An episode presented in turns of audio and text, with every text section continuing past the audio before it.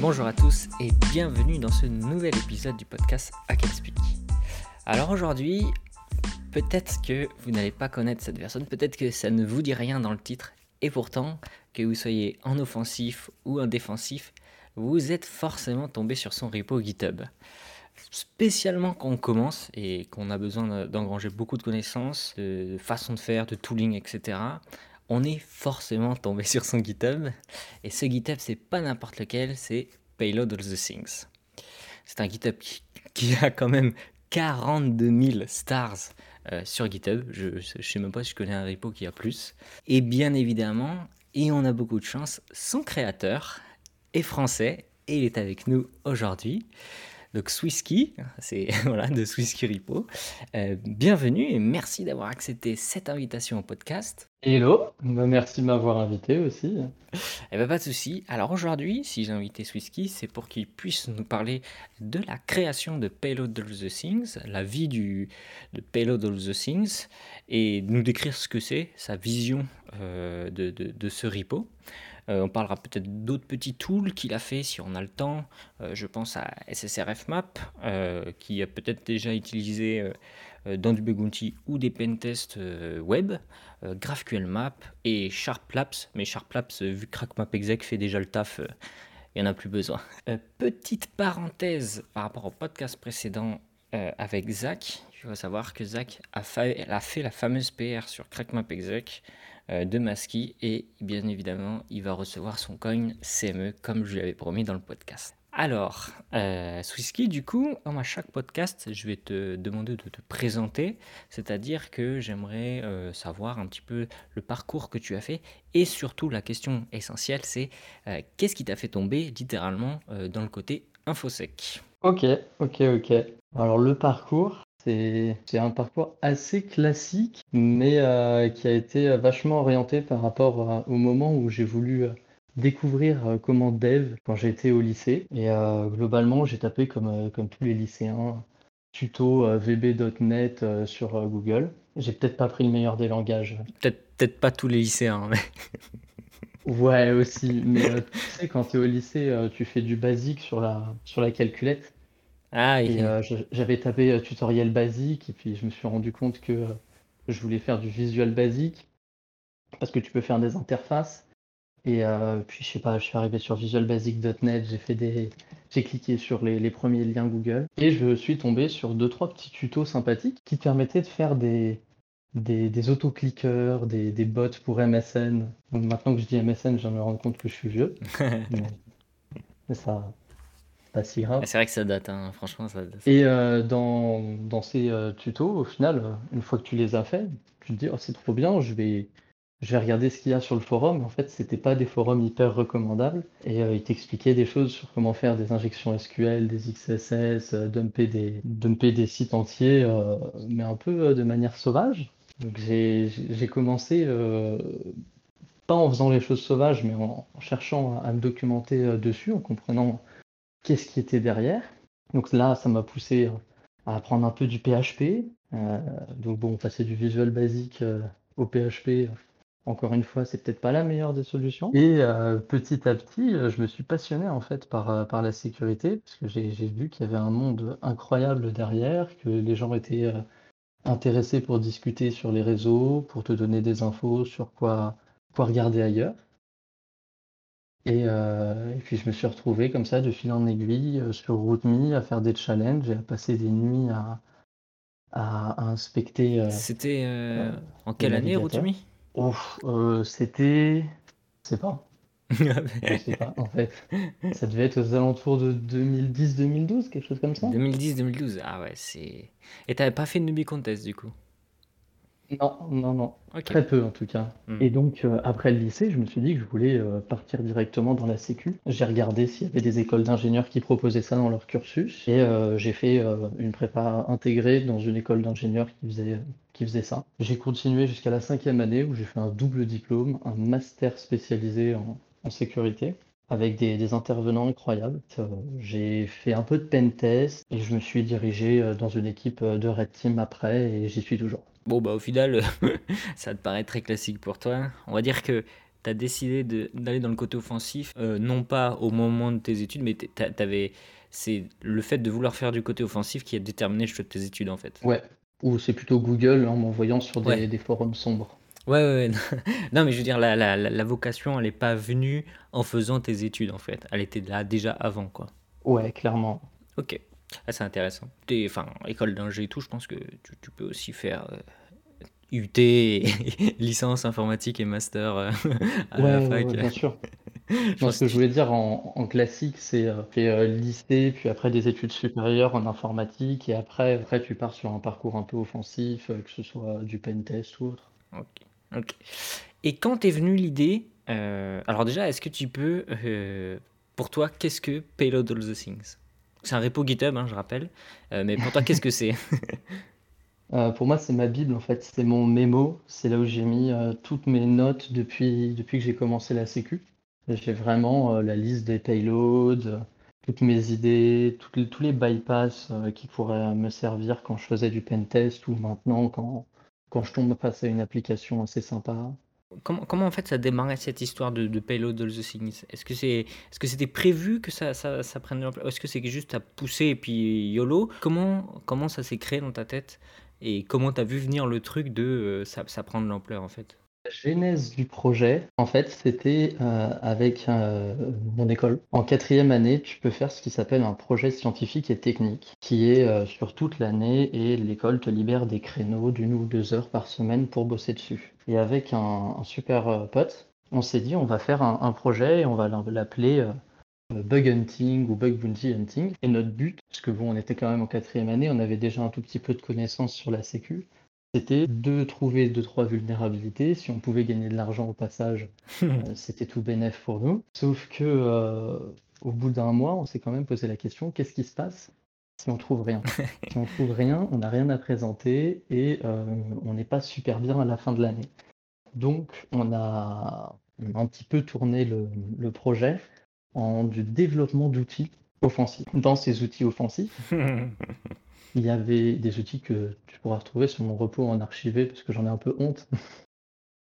Mais euh, tu avais DAM Web Scanner qui est en gros euh, un, scanner euh, burp suit mais pour le, pauvre où c'est une extension navigateur qui récupère tes requêtes, qui les envoie à un serveur Python et il va chercher à injecter un peu tout et n'importe quoi dedans. Oui, oui, oui bah, c'est comme ça qu'on apprend. Et puis j'ai fait, j'ai fait deux, trois autres, euh, projets. Pendant ce projet-là, il y avait Subdomino pour euh, énumérer des sous-domaines. Et euh, au final, je me suis dit, mes, tous mes payloads, toutes mes idées, je vais les mettre dans un autre projet, je vais aussi l'ouvrir. Et c'était, Payload All the Thing. Donc tout a démarré en fait avec un projet d'école où j'ai, où j'ai eu un peu carte blanche pour faire ce que je voulais. Et euh, depuis, depuis du coup 2016, euh, ce projet n'a fait que croître, mais j'avais aucune idée que ça allait marcher. Ça, ça, ça c'est ce que j'allais dire. J'allais dire, euh, franchement, je pense que c'était pas le premier ni le dernier à avoir eu cette idée de, mettre entre guillemets ta, ta, ta, ta, Bible personnelle, littéralement, enfin ton wiki personnel à toi, tes notes à toi. je pense que t'es pas le premier à l'avoir mis sur GitHub. Mais comment tu expliques, peut-être parce que c'était c'était en 2016 que tu l'as Peut-être parce qu'en 2016, il n'y avait peut-être pas autant de ressources que maintenant et du coup, ça a marché parce que tu étais un des seuls. Qu'est-ce qui a fait que c'est ton repo qui a marché en fait? Pense que c'est une combinaison de facteurs dans le sens où effectivement, il n'y avait pas tant de cheat sheet que ça à l'époque. Euh, il y a aussi le fait que depuis 6 ans, je, je l'améliore continuellement. Toutes les semaines, il y a des nouvelles, euh, il y a des nouveaux ajouts. Et euh, peut-être que justement, ça a fait grandir la communauté. Et donc, du coup, les gens en ont parlé et petit à petit, bouche à oreille, ça s'est, ça s'est propagé. Depuis trois ans à peu près, il y a IPSEC qui venait euh, copier-coller ses payloads quand ils faisaient des Vox avec The Box. Et comme c'est l'un des, des youtubeurs les plus, les plus connus dans le game, je pense que ça a dû pas mal aider. Donc déjà, il y a, il y a ça, il y a, il y a ces gens-là qui ont, qui ont pas mal discuté, qui ont fait de la, de la pub sur le repository. Et je les remercie grandement d'ailleurs. Et sinon, euh, j'ai pas d'autres. Euh, j'ai pas de recette miracle qui, permet de mettre un repos euh, en tout premier lien de Google. Hein. Vraiment, je pense que c'est le, travail continuel qui, prime et que les, gens l'utilisent, font des, backlinks du coup dans leur blog ou sur Twitter principalement aussi. L'analyse est bonne dans le sens où euh, si tu avais publié ton truc en 2016, mais que tu avais choisi une autre carrière, typiquement, je sais pas, euh, admin 6, euh, ce que tu avais fait en fait n'aurait jamais marché puisque tu l'as alimenté puisque c'est ce que tu faisais dans ton quotidien. Donc en fait, tu, tu l'alimentais pour autant pour toi que pour les autres. C'est ça en fait. Ouais, ouais, ouais, clairement. C'est ça qui a fait que ça a marché Oui. en fait. C'était ma, ma Bible à la base. hein. Je me suis, je me suis pas dit que ça allait servir à tout le monde.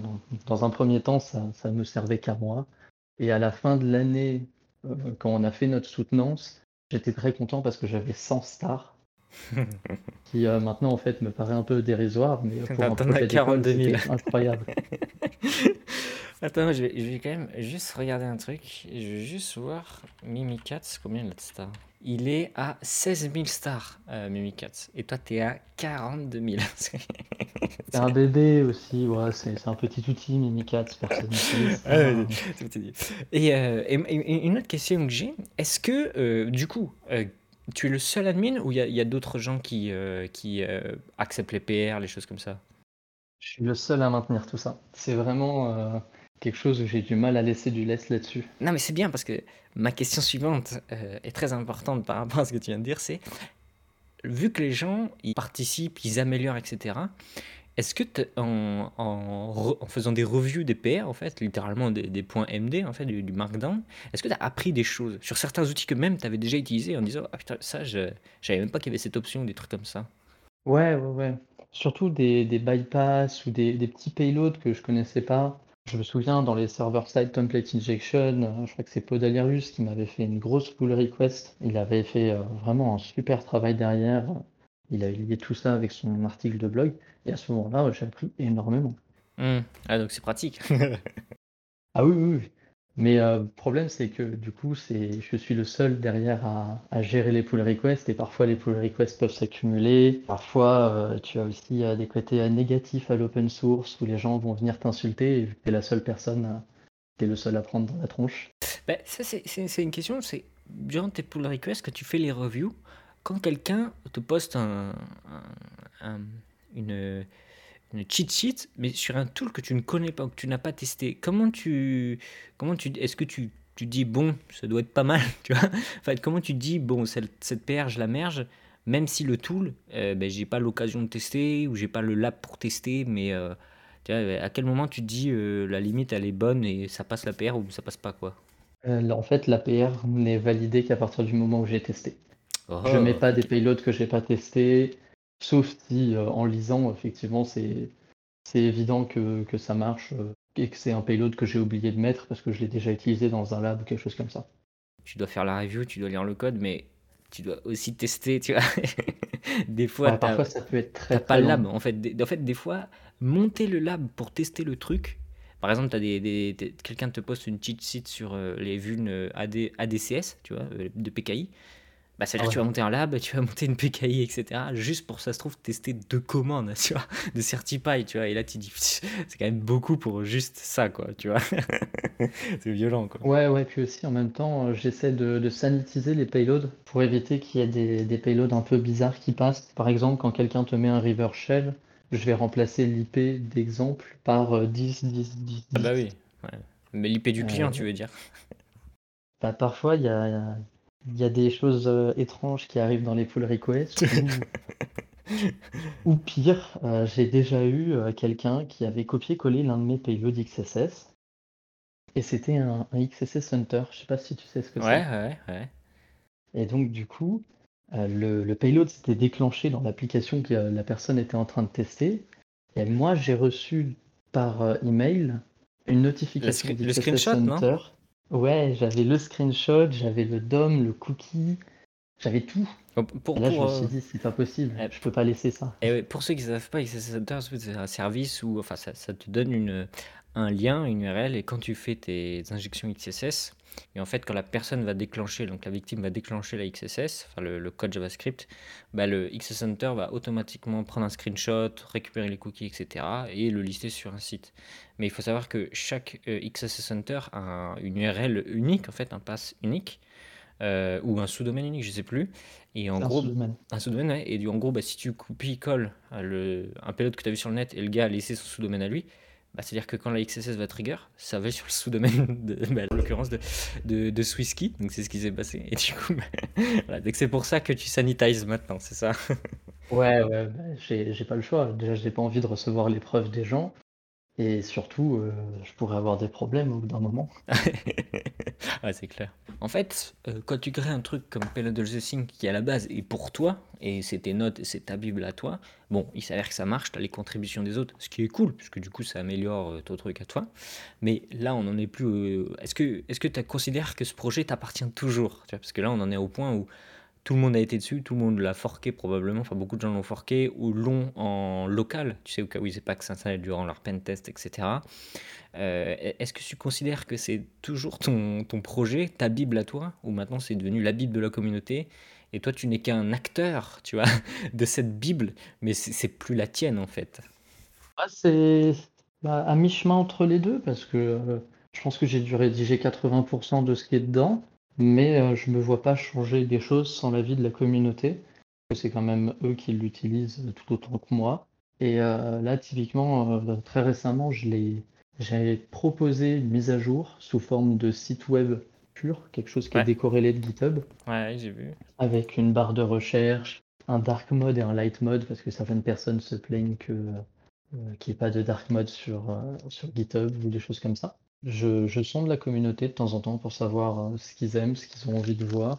Je fais des tests, mais le GitHub en lui-même, le, repos ne va pas bouger. Je vais juste faire des, branches qui vont varier si jamais j'ai besoin de, de faire des modifs. Et après, une fois que tout le monde sera, sera d'accord, euh, je le, je le pusherai en prod euh, définitivement. C'est quoi derrière le web du coup comme techno? C'est quoi C'est un Jekyll, non? Non, non c'est MKDocs. MKDocs, ok connaissais pas du tout. C'est TechBrunch qui m'a envoyé euh, l'idée un jour euh, sur Discord et euh, vraiment super bonne idée, ça change la vie. Ouais, franchement, c'est en 10 secondes. Ouais, c'est pas mal du tout. Mais ça t'enlève le côté que les gens aiment bien, je pense, c'est de l'avoir en offline, c'est chez eux, au cas où en pentest interne, bah, t'as plus internet, t'as besoin d'avoir les commandes pour l'AD. Et t'as pas envie d'aller allumer ton téléphone, de faire le partage de connexion, blablabla. Bla, donc euh, c'est vrai qu'il y a un côté pratique aussi à avoir cette version GitHub. Et je pense que c'est ça que les gens ont beaucoup aimé, c'est qu'elle est très complète et tu te dis, bon, je la fork, je la, garde dans un côté euh, de, mon PC, dans un dossier, parce que le jour où j'aurai pas Internet, eh ben, ça va peut-être me sauver les miches en fait. Ouais, après, euh, est-ce que je fournis pas directement un Docker ou une, une sorte de, je sais pas, d'export en HTML de la version web? C'est encore en réflexion. Ah, ok, ok, je vois ce que tu veux dire. Euh, Comme ça, tu as, juste à cliquer sur ton fichier HTML, ça te l'ouvre en local et tu peux browser en, local. Ah oui, ça peut être intéressant. Je me souviens, euh, à un moment, je voulais dump euh, sur Mimic, avec Mimikatz, il y avait plus de. C'était sur de l'AD. tu sais, ils avaient mis Run SPPL, etc. Je voulais dump avec Mimikatz, etc. Et j'ai tapé, tu vois, et le, premier truc sur lequel je suis tombé, c'est le tien. Bam, tu as la commande, tu copies-colles. Ça marche du premier coup il euh, n'y a pas de souci à se faire, euh, ça passe, etc. Et puis tu as toute la liste des autres commandes, etc. avec les différentes options de Mimikatz. Et ça, c'est extrêmement pratique. Et, euh, donc ça m'a déjà servi. Tu vois. Mais en tant que pentester, j'ai jamais été. j'avais déjà un peu ma, ma, propre bible en tout petit, tu vois, mais vraiment relié à ce que moi j'aimais, tu vois. Ouais, mais de toute façon, ce qui compte, c'est juste qu'il te soit utile à un moment quand tu as besoin de cette chose en particulier. Hmm. Après, je suis peut-être un mauvais pentester et j'aurais dû l'avoir avec moi partout. Au moins, tu es un pentester qui copie-colle pas tous les payloads. Ouais, on peut voir les choses. Merci de me rassurer. et du coup, récemment, alors ça tombe bien parce qu'on devait faire le podcast plus tôt, mais finalement on le fait plus tard. Mais ça m'arrange parce que récemment, il y a même pas quelques semaines, deux trois semaines, pour ceux qui s'interrogent, on est en octobre 2022, euh, tu as euh, sorti un nouveau repo, euh, une nouvelle chose, dans le même principe, dans la même idée qui s'appelle Hardware All the Things. Est-ce que tu peux nous en dire plus sur ce projet et qu'est-ce que tu... Parce que c'est tout neuf, hein, c'est tout nouveau, tout nouveau. Il y a 100 stars, voilà. Et moi, ce qui m'intéresse, c'est quelle est la genèse du projet et qu'est-ce que tu attends de ce projet? Alors la genèse, c'est un peu la même que Payload of the Thing, dans bah, le sens où c'était pas pareil. Mes, notes. Ouais, ouais, mais sauf que là, tu, tu as la pression euh, de faire ah aussi bien que l'autre, non? Non, en fait, euh, c'est un, un pote un jour qui m'a dit euh, Viens, on fait un CTF, euh, le phone CTF. Je lui ai dit Ouais, je suis toujours intéressé, il y a du web. Il m'a dit Ah non, c'est un CTF de hardware. Et là, euh, je me suis dit que c'était le moment d'apprendre, de, s'y prendre un petit peu en avance. J'avais euh, trois mois avant le, début du CTF et j'ai commencé à, récupérer toutes les ressources, à lire euh, un peu tout, ce que je pouvais dessus. Et j'ai commencé à me créer au final un payload thing bis sur de l'hardware que j'avais partagé à mes collègues le temps du CTF. Et après, je me suis dit, mais en fait, ça, ça dort dans un coin. C'est peut-être le moment aussi de, le mettre sur Internet. Et puis, bon, si ça marche, très bien. Si ça marche pas, tant pis, parce que de toute façon, ça dort dans un coin de mon disque dur. Et j'avais déjà fait une partie du travail.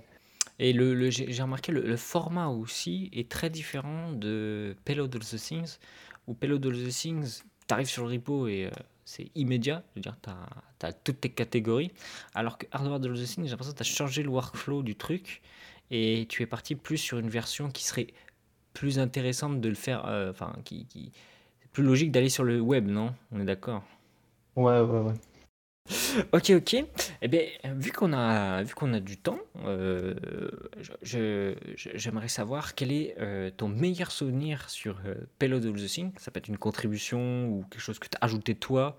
hein, de après toutes ces années, quand même, ça fait cinq six ans qu'il tourne le truc. Est-ce que tu as vraiment un souvenir qui t'a marqué sur ce Payload of the Things? En particulier, c'est peut-être pas sur le repos en lui-même, mais un jour, on m'avait, on m'a pingé pour me dire que euh, j'étais dans les repos de Kali Linux. Hmm. Et euh, j'ai trouvé ça Ah, je formidable. savais pas. Ouais, c'est vrai? Dans genre annonce slash Bon. OPT, quelque chose là? euh? Bah, si tu fais apt install the thing, il me semble que tu peux l'installer directement depuis Kali Linux. Ok. Pas J'ai mal. aucune idée de comment ils ont fait ça. Ouais, Et bah euh, je sais pas si le truc est à jour quand, quand moi je fais une pull request ou Ah, Probablement je pas. merge quelque chose. Je sais pas. pas quand- comment ils ont, comment ils ont fait leur, Et ils l'ont forcément mais- packagé, et donc je pense qu'en fait, euh, ils doivent y passer tous les six mois, et puis euh, ils prennent ce qu'il y a tous les six mois, quoi. Mais c'est déjà, c'est déjà mieux que rien, enfin, je veux dire. Ils l'ont peut-être viré, en vrai, j'en sais rien. Ouais, mais pour les auditeurs, les- on leur laissera. Mais non, mais même s'ils ont viré, ça reste un bon souvenir pour toi, c'est ça que. Oui, oui, oui. Oui, mais je vois pas l'intérêt de mettre ça dans les repos alors que c'est vraiment quelque chose sous forme de cheat sheet que Oui, qui est censé évoluer tous les jours, en fait. Hmm. Ouais.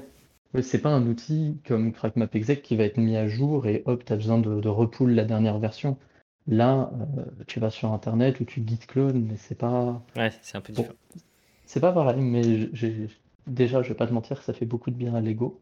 Et euh, du coup, j'avais créé un- une alternative pour euh, dans les AUR Arch pour les plus barbus Ah, d'entre nous, ok. juste pour éviter que les gens commencent à mettre des conneries et, et contrôler un peu cette partie-là, parce que j'ai pas envie que les gens viennent backdoorer le projet derrière et ouais, je vois ce que tu veux dire. Et ouais, donc finalement, ce bon souvenir t'a apporté aussi des, des- des choses à, à vérifier. Et du coup, ton, ton- ce pire souvenir que tu aurais sur la, la vie de ce repo, en, je sais pas, une contribution horrible, ou des gens qui ont essayé de te backdoorer ton, ton truc, des choses comme ça? j'ai pas eu de backdoor, heureusement. Mais peut-être tu ne le sais pas. Euh, ouais, du moins, j'ai pas vu de personne tenter de m'envoyer des, des backdoors dans les pull requests ou des choses comme ça. Euh, qu'est-ce que j'ai pu voir par contre? Là, récemment, il y a quelqu'un qui m'a envoyé un message pour me dire que l'un des liens dans Payload the Thing avait été récupéré par un, un domaine parking et qu'il y avait du JS malveillant dessus. Hmm. Donc c'est pas c'est pas mon pire cool. souvenir, mais Hmm. c'est euh, c'est le moment où tu te dis bon bah je vais enlever rapidement le lien avant que ça fasse des Ah ouais, ouais, ouais. C'est-à-dire que ça peut utiliser ton repo pour, euh, pour amener les gens vers d'autres choses qui ne sont pas euh, correctes, alors que toi, t'as rien à y voir, mais ça, ça, ça, ça induit ton nom là-dedans, quoi. Enfin, ça le traîne dedans, quoi. C'est ça. Bon après c'était dans les références. Je suis pas sûr que tout le monde clique sur les références non plus, mais dans le doute, je préfère faire attention à ça. Et euh, il y a peut-être une ou deux fois où j'ai reçu des des messages sympathiques où on m'insultait parce que j'avais pas mis des crédits sur un payload. Oh, oh non. Et euh, je fais, bon bah c'est gentil les gars. La pull request ça sert à ça quoi. Ça, ça, ça, tu le, tu le fais, mettre les crédits, ou, c'est le mec qui se met les crédits dans le truc et puis il se démerde? Toi, t'es pas là pour euh, gérer qui a pushé quoi, qui a pull quoi et tout? Toi, tu acceptes juste la PR si elle est correcte et puis tu vas pas dire euh, merci, nanana, tu, tu regarderas juste les contributeurs du repo, non? Alors c'était plus des crédits sur les techniques. Ah, d'accord. ok. Ah, ils nous font chier avec leur XSS de merde, là. hein. Alors c'était exactement ça. C'était euh, un crédit pour euh, une XSS euh, des plus des plus basiques. Ouais, c'est souvent ça. Et euh, autant ça serait euh, pour un bypass de, de WAF, je veux bien mette des ouais. crédits parce que t'as as un peu bossé derrière.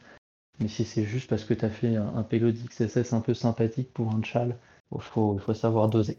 Ouais, ouais, je, je comprends, je comprends. Bah écoute, très belle histoire de euh, Payload All the Things. Mais euh, j'aimerais qu'on parle d'un autre petit repo que tu as fait, qui est pas des moindres, hein, euh, de Castar aussi, c'est pas rien du tout. Si ça ne te dérange pas, j'aimerais parler de SSRF Map.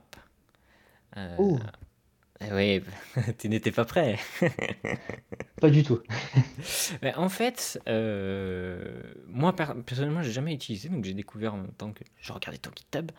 Euh, mais ça a l'air d'être un projet qui marche pas mal. Euh, pour ceux qui ne savent pas, SSRF Map, en gros, quand on est une SSRF, donc une vulnérabilité web qui permet, donc c'est du server-side request forgery, donc on peut euh, forger des requêtes, c'est-à-dire on peut, euh, à travers une requête externe, du, du- partie web, on tape le site, euh, donc le site victime, le serveur, et le serveur lui va faire une requête pour nous. Par exemple, il va, euh, c'est pas comme une RCE, il va par exemple faire une requête en localhost. On va pouvoir scanner les ports qui sont ouverts en localhost parce qu'on peut faire localhost de points 80 80, 80 88, etc. et savoir si le port est ouvert, etc.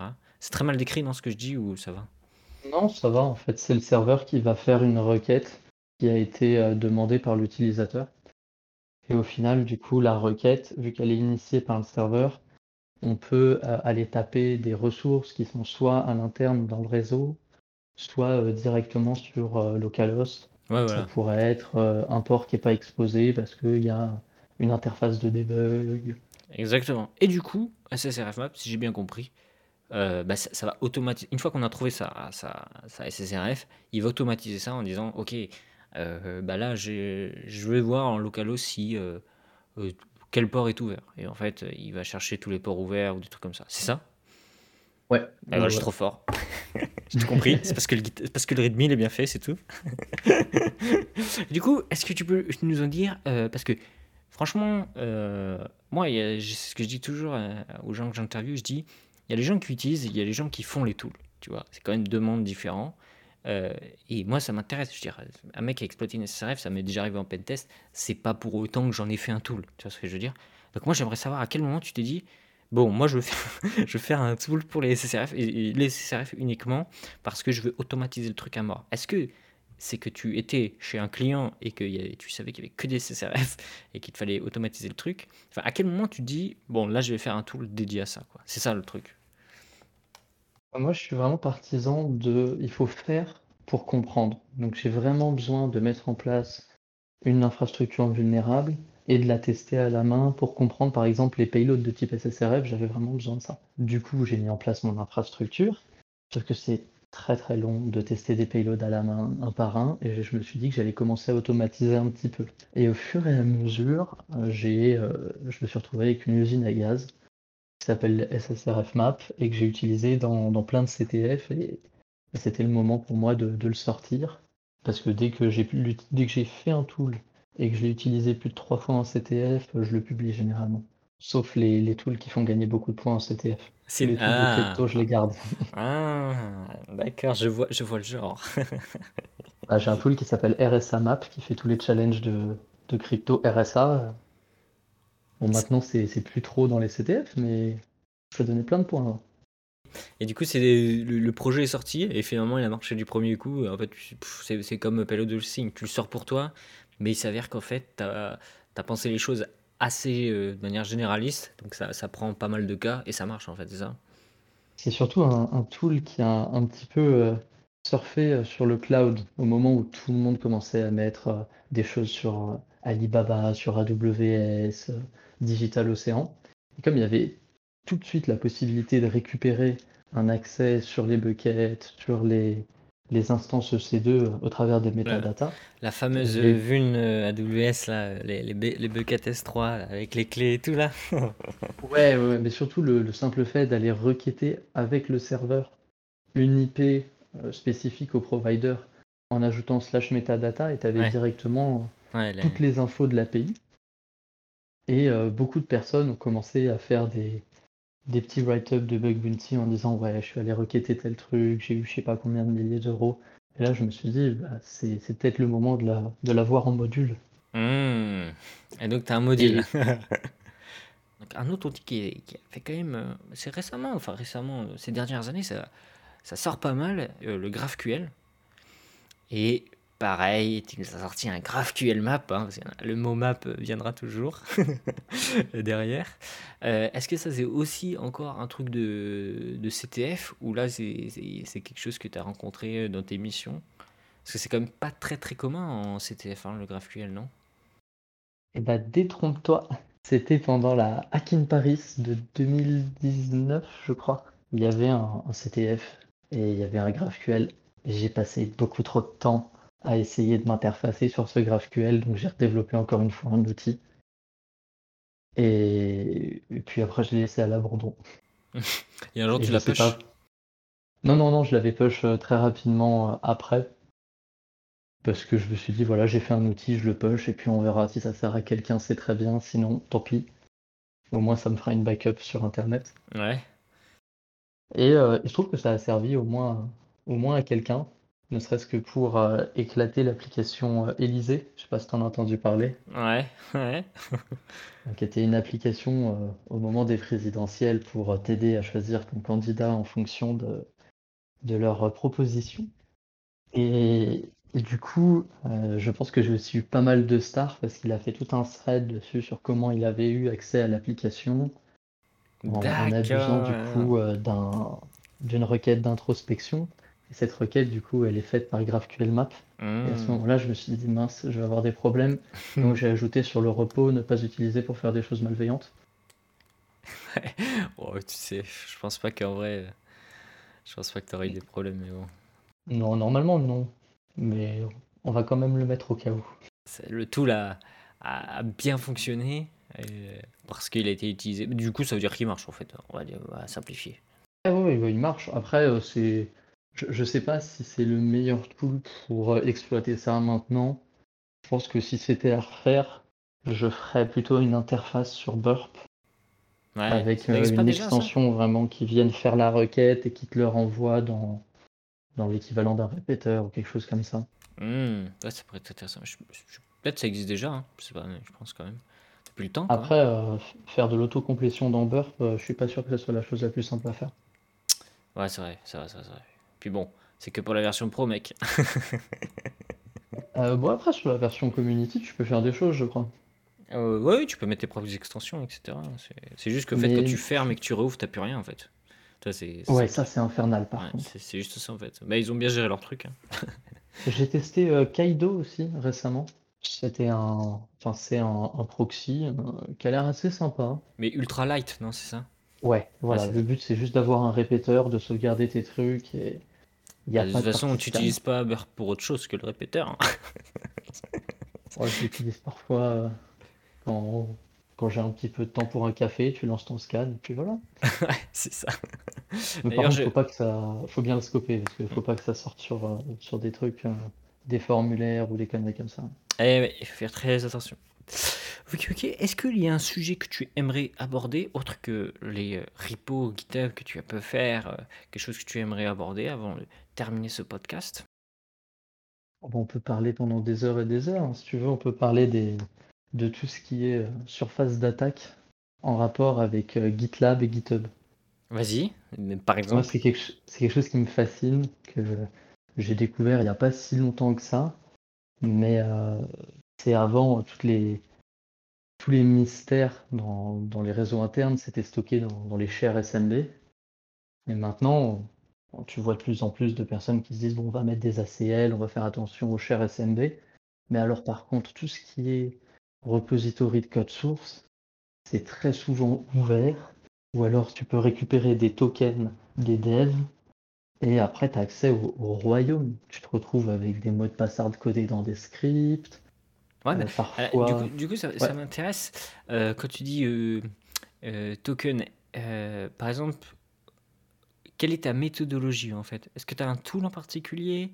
Est-ce que tu watch un, un organisation un repo en particulier, c'est pour voir les commits qui passent? Est-ce que tu as un tool qui va dans l'historique des, des commits pour voir s'il n'y a pas un token qui a été mis puis supprimé? Est-ce que tu fais à la mano? euh, tu vois, des trucs comme ça? Là, en ce moment, je suis plus sur euh, l'utilisation d'outils qui font ça. Et il y en a un qui est incroyable. C'est celui euh, d'IBM qui s'appelle SCM Kit. Très déçu qu'il n'ait pas appelé SCM Map. Je vois pourquoi tu euh, dis ça. Non, moi non plus, hein, je sais pas pourquoi. Et en fait, euh, tu vas pouvoir l'interfacer avec GitHub, GitLab, Bitbucket. Ouais. Et tu as des modules. Et tu as un module pour chercher tous les repos. Tu as un module pour chercher dans les codes. Pour euh, chercher euh, dans les snippets de code, par exemple gist.github.com. Et vraiment, à partir de ça, déjà, si tu as des regex ou des mots-clés, tu peux, Mais est-ce tu peux qu'il bien cherche, défiler. est-ce qu'il cherche dans l'historique des commits ou juste dans le code du repo? Alors pour moi, il cherche que dans le code. C'est pour ça Hmm. que c'est un peu plus compliqué, parce que chercher dans l'historique des commits, ça peut être très long en fonction de- du projet. je, je sais, mais ça peut être très euh, Très euh, rewardant. c'est croustillant. Ouais, c'est Ouais, ça. ouais, bah, pour moi, c'est une surface qui est encore euh, à l'état de bébé, où il y a tout n'importe quoi dessus. Le tooling est en cours de création. Vraiment, on peut trouver des choses incroyables. Mais ça, c'est que sur la partie repos. Sauf que derrière, il y a des gens qui viennent utiliser des actions. Pour GitHub, ça s'appelle des GitHub Actions. Pour euh, GitLab, c'est de la GitLab CI. Et où derrière, tu viens provisionner des machines, déployer automatiquement le code et exécuter des commandes sur ces machines pour le, le déployer, l'orchestrer et tout ça. Ouais. Donc là, à partir de ça, tu peux, juste en rentrant sur le, le GitLab en interne, parce qu'il y avait euh, le formulaire d'enregistrement, bam, en 5 secondes, tu as une RCE sur une machine parce que c'est une feature. Tu, tu, tu, tu parles vis-à-vis genre des GitHub Action ou des GitLab Action? Ouais, ouais, ouais, ouais. Alors euh, GitHub Action, un peu moins parce que c'est directement hosté chez GitHub, Ah, tu, mais alors, GitLab, détrompe-toi, tu peux choisir de les hoster chez toi. Ouais, tu peux faire ton propre worker. Sur GitHub euh, entreprise, Euh, enfin pro quoi, je sais pas euh, comment ils appellent ça, mais Entreprise. ouais, donc tu, as- tu peux avoir ton propre worker, donc typiquement potentiellement aussi avoir exec de code, enfin exec de code, tu m'as compris, exécuter du code de manière arbitraire, mais euh, c'est une feature euh, Ouais. sur une machine euh, qui appartient à la société et où potentiellement il y a des variables d'environnement déjà set avec des trucs très intéressants, des trucs comme ça, AWS typiquement, des trucs comme ça. quoi. Ou pire, elle peut être enrôlée dans le domaine. Ou Puis, ah ouais, bah alors, et c'est là que ça devient intéressant. Et ouais, bon, par contre, euh, lancer CrackMap exec dans une GitLab CI, ça doit être rigolo. Ça mériterait de faire le test. Concernant les outils Git, hein, on a, dans le troisième épisode du podcast I Can Speak, on avait interviewé Isxo, qui avait fait GitGrabber, euh, qui lui va en fait être en live, c'est-à-dire en monitoring. C'est-à-dire tu dis, euh, euh, je veux monitorer ce keyword ou ce type de, de, de payload, tu vois. Et en fait, lui, va en live, dès qu'il y a un commit, regarder dans le commit ce qui se passe. Il va pas aller dans l'historique des commits, mais il va regarder en live ce qui se passe quand quelqu'un push, en fait, tu vois, sur un repo public. Ça peut être une autre Ah, il y avait un outil comme ça aussi, c'était Shigit avec Ouais. 3 H. Il fonctionnait super bien. Euh, à l'époque, c'était fait en Go. Il me semble qu'ils l'ont totalement redé- redéveloppé. Et euh, justement, tu as une, un fichier de configuration avec plein d'expressions régulières. Ça watch tous les commits qui sont faits, Ouais. et vraiment sur tout type de plateforme. Et dès que ça match la regex, ça te l'affiche. Ouais, c'est ça, tu, tu le mets dans un Slack et puis c'est t'y pars. hein. Ouais, après, euh, ça va arroser et tu vas recevoir des notifications tout le temps. Ouais, ouais. Non, mais euh, ça- tu sais que ce que tu décris là, ça peut être autant un projet offensif comme défensif pour une entreprise, pour vérifier que les employés font pas euh, n'importe quoi, euh, bah, de le mettre en place, ces mêmes outils qui servent dans le milieu offensif, les mettre pour se défendre eux-mêmes. Et ça, ça, je trouve ça très intéressant. Tu vois. Clairement, faire un peu de monitoring pour éviter que des clés d'API leak ou arrivent dans le code. Tu sais qu'il y a des services payants maintenant hein, pour ça. Il y a beaucoup de sociétés qui se sont construites là-dessus. Ou derrière, je suis sûr que c'est un tool open source qui tourne, mais ils te vendent le service payant en mode SaaS. On vous surveille, notre technologie IA, nani nanana. Alors que derrière, ils utilisent GitGrabber. tu vois ce que je veux dire? Bref, euh, je, je pense qu'il y, y a de la- il y a de la malversation comme ça. De toute façon, dès qu'il y a de la blue team, euh, il y a des services payants derrière. C'est toujours comme ça. tu vois. Autant l'offensif, tu as beaucoup de choses qui sont open source, euh, gratos. Autant dans le défensif, c'est souvent un service payant tout le temps, tout le temps, C'est vrai le que temps. les jouets pour les red teamers sont général- généralement gratuits. Ils sont généralement gratuits, accessibles et grosse communauté derrière. Euh, là où j'ai l'impression quand même que ça galère un petit peu plus euh, côté Blue Team. Euh, pourquoi je ne sais pas, hein, je ne peux pas juger ni quoi que ce soit, mais on, Je on pense peut qu'il y a énormément d'argent derrière. hein. Je pense qu'il y a des gros sous derrière et on peut pas dire que la communauté euh, Blue Team est la même que. Enfin, au niveau infosec, il y a deux mondes. hein. Les GitHub sont- offensifs sont. Les mecs, les mecs en offensif sont prêts à cramer leur payload, leur loader, tout, tout. Ils crament tout, ils balancent tout sur GitHub. Une semaine après, tout est. Tout est flag par Defender. Les mecs, juste, ils disent Bon, moi, je push ma technique pour bypass. Voilà ma technique. Ils savent qu'ils crament le truc, mais ils le push parce que c'est la recherche qu'ils ont fait, parce que ils ont fait quand même quelque chose qui, qui est sympa, qui fait avancer, tu vois. Et ils s'en foutent, ils crament le truc, tu vois. Moi, ça me paraît toujours aussi fou, tu vois. Il n'y a pas longtemps, il y a eu Elastic EDR qui est sorti. Oui, il a, il a publié ses, les, les rules aussi, EDR. euh, Toutes publie- leurs règles sont publiées, Ouais. toutes leurs détections aussi. Et en vrai, c'est génial.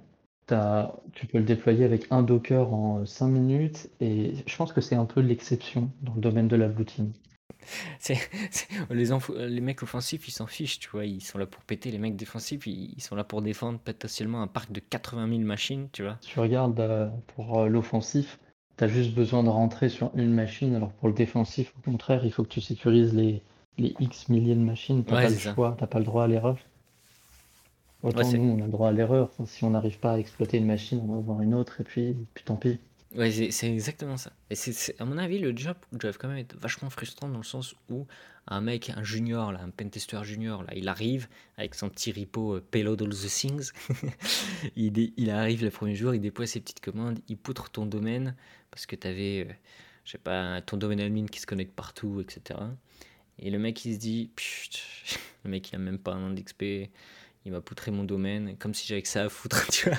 Sachant que lui, il a 10 000 autres tâches à faire. Il doit quand même il y a quand même un petit côté blaze, à mon avis, derrière, euh, dans un domaine euh, de côté Blue Team. Ouais, puis le, le nombre d'alertes qu'ils doivent recevoir quand justement quelqu'un lance CrackMap exec sur toute une range Ah, ça, ça dépend s'ils sont euh, matures ou pas. Si- tiret LSA ou des choses comme ça. S'ils sont pas matures, ils auront rien. Par contre, s'ils sont matures, enfin s'ils ont un minimum un EDR ou un SUM, ouais, ils vont se faire flood. Mais figure-toi que je suis déjà dans des environnements où ils avaient un EDR, etc. Je balance mon crackmap exec. Les mecs, ils sont bourrinés d'alertes, ils en peuvent plus, ils, ils savent plus quoi faire, ils paniquent, tu vois. Et moi, bon, je continue mon petit pentest tranquille de mon côté. Et j'ai envie de dire, c'est- presque marrant parce que c'est un cas d'usage que je n'avais pas prévu de se faire flouder d'alerte, tu vois. Ce qui pourrait totalement arriver en un vrai attaquant qui arrive qui lance aussi crackmap exec. Alors c'est assez rare, un autre tool, tu vois, qui, qui balance plein d'alertes partout, tu vois. Et, euh, et les mecs, ils sont là, bah, bah, ça, ça pop de partout et tout. Et les mecs, ils te disent, arrête, arrête, arrête, on a trop d'alertes, on n'arrive pas à gérer, euh, mets en pause ton pentest, tu vois. Mais tu crois que l'attaquant, il va se mettre en pause? Tu vois? Il s'en fout, lui. Et, et tu vois, c'est- un bon exercice pour la blue team de se dire, euh, bon, là, ça, ça pop de partout. euh, qu'est-ce que, Est-ce qu'on isole un ticket, on se concentre sur lui, on le traite et ça stoppera les autres? Est-ce qu'on les regarde tous? Est-ce que c'est plusieurs attaquants? Est-ce que c'est un seul attaquant? Est-ce que c'est interne? Est-ce que c'est externe? Etc. Et ça, c'est c'est des scénarios que la, la blue team doit, doit travailler, tu vois. Mais c'est marrant de, de- de- de se dire que il y a un scénario ils n'ont pas pensé, c'est se faire flouder de tickets. tu vois, c'est- ça arrive. Ouais, ouais. ouais. Et comment on réagit quand on se c'est fait bien d'avoir des, des bonnes interfaces, mais effectivement, quand tu as 50 000 tickets qui arrivent et que tu peux plus les dépiler à la main et que tu es obligé de faire un script pour pouvoir les valider, Et, euh, et la, et la Blue Team derrière, ils, imagine, ils ont une alerte Teams, tu vois, à chaque fois qu'il y a une alerte critique qui arrive. Et ben, imagine le Teams, ding, ding, ding, ding, ding, ding, ding, ding. C'est-à-dire que ça, ça, ça défile tellement que tu n'arrives même pas à cliquer sur le truc. Enfin, bref. Ça, ça devait être un sapin de Noël ce jour-là dans leur log. Bah ouais, et après, le problème, c'est qu'ils te font arrêter le pentest pour le temps de nettoyer, tu vois. Et, pire, c'est que ça baise toutes leurs stats. C'est-à-dire qu'après, ils ont une Ah bah barre ouais. rouge énorme, tu vois. et du coup, ça n'a plus aucun sens par rapport à l'activité qui est normale, tu vois ce que je veux dire. Enfin bref, c'est un délire. Et ça, c'est un truc que souvent les, les mecs, euh, bah, ils ont pas prévu en fait dans leur SIM. Ils ont dû te maudire ce jour-là. Ben oui, après, il y a, y a d'autres techniques. C'est que si tu le combines avec un EDR, tu es censé avoir un truc bloquant où en fait il va bloquer euh, ton IP, tu vois, et puis euh, normalement tu es plus censé pouvoir faire un slash S, c'est-à-dire qu'au bout de trois machines, il va te bloquer, c'est terminé. Tu vois. Mais ça marche pas toujours comme ça, tu vois. Enfin bref, ça dépend comment tu as configuré ton EDR, etc. Mais bon, c'est un cas d'usage qu'il faut penser aussi. Et puis parfois, tu peux pas te permettre de bloquer directement. euh, Si jamais c'est ton DC, euh, tu fais quoi? Tu bloques ton DC et tu perds ton DNS c'est- arrivé à un, à un collègue il y a pas longtemps, il lance, euh, il teste MS17. Tu vois, c'est jamais, Un hein. peu vieux. Un peu, mais et, on sait jamais. Il tente MS17, le, le, l'EDR que je ne nommerai pas détecte la tentative d'exploit, bam, il isole le DC. Sympa. Il y avait que Le la bon console, boss. il y avait que la console de l'EDR qui pouvait euh, se connecter, tu vois. Et après, euh, directement dans l'interface de, de, de l'EDR, tu- enfin de la console de l'EDR, tu pouvais mettre euh, désisolated, tu vois, genre. Mais le truc s'isole, et voilà, il n'y a plus rien qui répond, bah, c'est fini. Mais coup de chance pour la société, là, tout l'intérêt, ils avaient deux DC, tu vois, le DC de backup, enfin, DC01, DC02. Ah oui. Du coup, DC01 c'est bloqué, mais DC0 il est toujours là. Donc au final, toutes les applis sont automatiquement redirigées vers le deuxième DC. Ça faisait un peu comme si le premier DC avait redémarré, tu vois. Enfin, c'était mis en mise à jour. Du coup, pas vraiment de côté euh, négatif. Mais c'est ce qu'on disait. Le mec, il aurait lancé MS17 sur les deux euh, DC, c'était terminé. Avait plus de DC. Et puis c'est terminé. Et là, il faut qu'attendre une action manuelle d'un mec qui déverrouille. Mais là, imagine-toi dans la tête du, du, du, du- blue teamer. Il arrive, il dit Est-ce que je déverrouille? Mais imagine, c'est compromis le DC. C'est peut-être bien qu'il soit isolé. Tu vois ce que je veux dire? Il sait pas trop, tu vois. Donc faut investiguer. Et en attendant qu'il investigue, bah, il n'y a aucune des machines qui peut contacter le DC. Plus personne ne peut se connecter, tu vois. Donc ça part dans ces délires-là, tu vois. Euh, voilà, c'est assez intéressant. C'est des, on va dire, c'est des, des problèmes de blue teamer. Ouais, ouais, ouais, c'est du chômage technique euh, en fonction du, du pentester, s'il a été gentil dans son scan ou pas. Mais je pense aussi que c'est pour ça qu'il faudrait qu'on mette l'accent sur tout ce qui est euh, OPC, qui fait un peu attention à, à ce qu'on balance sur le réseau, même quand on est pentester, pas besoin d'être red teamer, il faut juste savoir euh, bien comment fonctionnent les outils. Mais, mais va savoir tout ce que fait déjà CrackMapExec. Je sais pas, je sais pas, il faudrait peut-être lire le code source. Hein. Ça va, le code source est plutôt bien, bien écrit. Mais écoute, euh, ça fait maintenant plus d'une heure qu'on parle. Je te remercie pour nous avoir expliqué la genèse et la vie du Payload All the Things, de SSRF Map, de euh, GraphQL Map et euh, ce qui t'intéresse en ce moment. Merci beaucoup d'avoir participé à cet épisode. J'espère que de ton côté ça t'a plu. Ouais, c'était génial. Merci en tout cas de m'avoir invité. C'était une super expérience. Et je le dis officiellement, grâce à ta contribution sur CrackMapExec vis-à-vis des comptes GMSA, tu as le droit à ton coin. CrackMapExec. voilà, donc deux épisodes de coin, hein, c'est- là, ça, on, est, on est sur une petite trend là. hein, Quant à moi, chers auditrices et auditeurs, je vous remercie beaucoup euh, pour avoir écouté cet épisode. J'espère qu'il vous plaira. C'est un épisode très différent de ce qu'on a fait d'habitude. Alors, autant la semaine dernière, euh, le mois dernier, on avait quelque chose de très technique. Enfin, technique. Euh, là, pour ce coup-là, on n'a pas du tout quelque chose de technique. Mais bon, il en faut pour tout le monde. J'espère que ça vous plaira. Moi, j'étais curieux de connaître cette histoire de Payload of the Thing. Je, je vous dis à très bientôt. On se retrouve pour le prochain épisode le mois suivant. Portez-vous bien. Et Swisky, si tu veux dire un petit au revoir à tout le monde. Au revoir. Très simple.